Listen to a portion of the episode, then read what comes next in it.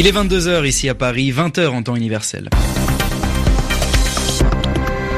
Maxime Jacquelin. Bienvenue dans cette nouvelle édition de votre journal en français facile. Pour le présenter à mes côtés ce soir, Alexis Guilleux, bonsoir. Bonsoir Maxime, bonsoir à tous. À la une ce dimanche, l'élection présidentielle en Colombie. Les bureaux de vote sont toujours ouverts. Alors qui succédera à Juan Manuel Santos? On reviendra sur les enjeux du scrutin dès le début de ce journal. L'Italie est de nouveau dans l'incertitude sur son avenir politique. Giuseppe Conte renonce finalement à devenir Premier ministre. Il avait pourtant été choisi par la nouvelle coalition anti-système. On reviendra également sur cette décision surprise de Donald Trump, le président américain, à réhabiliter le boxeur Jack Johnson, champion du monde au début du siècle dernier. Il avait été victime de racisme pendant la ségrégation. Et puis l'actualité en France, toujours marquée par les manifestations sociales. Hier, la mobilisation a été moins forte que la marée populaire annoncée. Ce sera d'ailleurs l'expression de la semaine d'Yvan Amar. Les journaux. Les journaux en français facile. En français facile. On prend donc la direction de la Colombie pour débuter ce journal. C'est aujourd'hui le jour J, le jour du vote. 36 millions d'électeurs sont appelés aux urnes pour le premier tour de la présidentielle. C'est la première fois que les Colombiens désignent leur président depuis la signature de l'accord de paix avec les FARC. C'était en novembre 2016. Cinq candidats sont en lice, mais le favori, c'est le très conservateur Ivan Duque. Alors quels sont les principaux enjeux de cette présidentielle?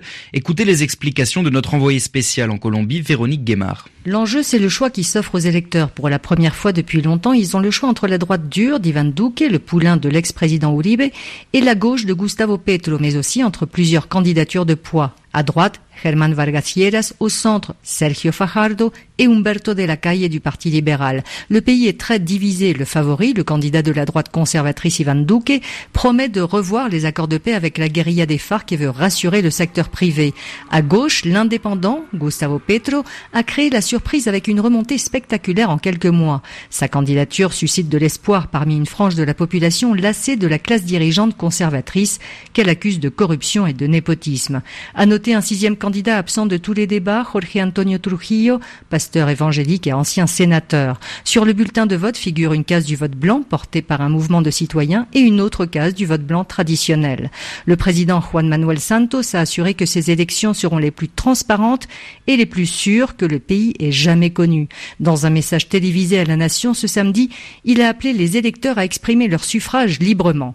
Véronique Guémard, Bogota, RFI. L'avenir politique qui se joue également en ce moment en Italie avec un coup de théâtre ce soir. Une surprise, Giuseppe Conte renonce à devenir Premier ministre. Il l'a annoncé à la sortie d'un rendez-vous avec le président de la République, Sergio Mattarella. Les deux hommes ne sont pas d'accord sur la composition du gouvernement. Ce juriste tout nouveau en politique avait pourtant été désigné, choisi par la Ligue d'extrême droite et le mouvement en 5 étoiles pour prendre la tête d'un gouvernement anti-système. Les dirigeants des deux partis sont donc furieux car tout est à refaire et l'Italie s'enfonce encore un peu plus dans la crise politique. Dans l'actualité également le conflit qui fait toujours rage entre les rebelles yéménites et l'Arabie saoudite. Des affrontements ont de nouveau éclaté hier à la frontière entre les deux pays. Quatre personnes ont été tuées, onze autres blessées dans un raid aérien sur la capitale yéménite Sanaa. Dans le même temps, un drone des rebelles aurait été intercepté au-dessus de l'aéroport d'Aba, au sud-ouest du royaume, selon le porte-parole de la coalition. La rébellion affirme même avoir mené des frappes aériennes, elle aussi contre cet aéroport. Une opération exceptionnelle selon Taufik El Amairaï, membre du Conseil suprême des Houthis, qui annonce d'autres surprises. Écoutez.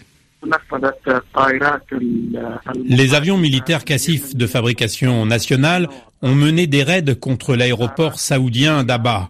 C'est une opération militaire unique en son genre de la part de notre armée. Plusieurs frappes ont été lancées et elles ont provoqué des dégâts importants dans l'aéroport, ce qui a perturbé lourdement la navigation. Il y aura d'autres surprises dans les jours à venir de la part de l'armée de l'air et de l'aviation militaire yéménite. Notre volonté et notre persévérance ont permis la réalisation de progrès décisifs dans la fabrication des armes et dans la maîtrise des techniques militaires.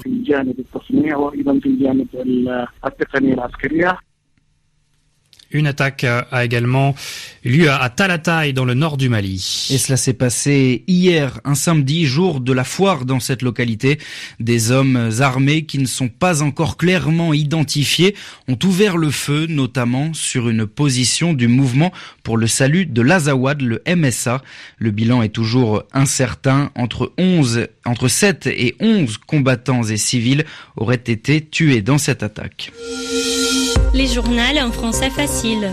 Direction les États-Unis, il avait été le premier afro-américain à devenir champion du monde des poids lourds. Jack Johnson, décédé il y a plus de 70 ans, vient d'être réhabilité à titre posthume. Et l'histoire, Alexis a de quoi étonner? Car c'est Donald Trump lui-même qui a pris cette décision. Jack Johnson avait été envoyé en prison à l'époque de la ségrégation au seul motif qu'il avait une relation avec une femme blanche. Réhabiliter le géant de Galveston, comme on le surnommait, c'est donc faire un geste très symbolique. À New York, Grégoire Pourtier. Jack Johnson, le boxeur, était un combattant hors pair, mais Jack Johnson, l'homme, avait aussi un courage hors norme. Toute sa vie, il a dépassé les limites qu'on lui imposait. Il était interdit à un boxeur noir de se mesurer à un boxeur blanc aux États-Unis. Il est devenu en 1908 champion du monde en Australie. La loi l'empêchait de vivre avec certaines femmes. Par deux fois, il fut arrêté traversant une frontière avec une compagne blanche dont l'une qu'il épousa. Un jury estimant qu'il avait des intentions immorales le condamne en 1913 à un an et un jour de prison. Il fuit, poursuivant sa brillante carrière pugilistique en France, en Espagne, en Argentine, à Cuba ou au Mexique. Puis, nouveau contre-pied. En 1920, il revient purger sa peine aux États-Unis, où il a inspiré beaucoup de jeunes noirs. À l'époque, des manifestations ont suivi certaines de ses victoires. Plus tard, il fut l'une des idoles de Mohamed Ali et Miles Davis signa un album en son honneur. Depuis une dizaine d'années, l'idée de réhabiliter Jack Johnson était dans l'air, mais ni George Bush ni même Barack Obama ne lui ont accordé une grâce présidentielle posthume pour sa condamnation désormais considérée comme raciste. Donald Trump a franchi le pas, un joli coup de communication envers la communauté noire qui attend cependant toujours davantage de reconnaissance de la part du président. Grégoire Portier, New York, RFI.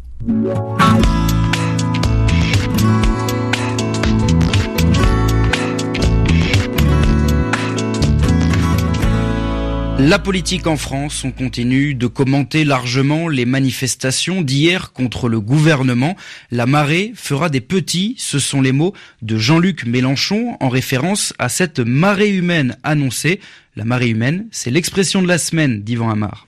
La grande manifestation d'hier contre la politique du gouvernement français, cette manifestation décidée par les mouvements d'opposition voulait créer une marée populaire. C'est l'image qu'on a entendue.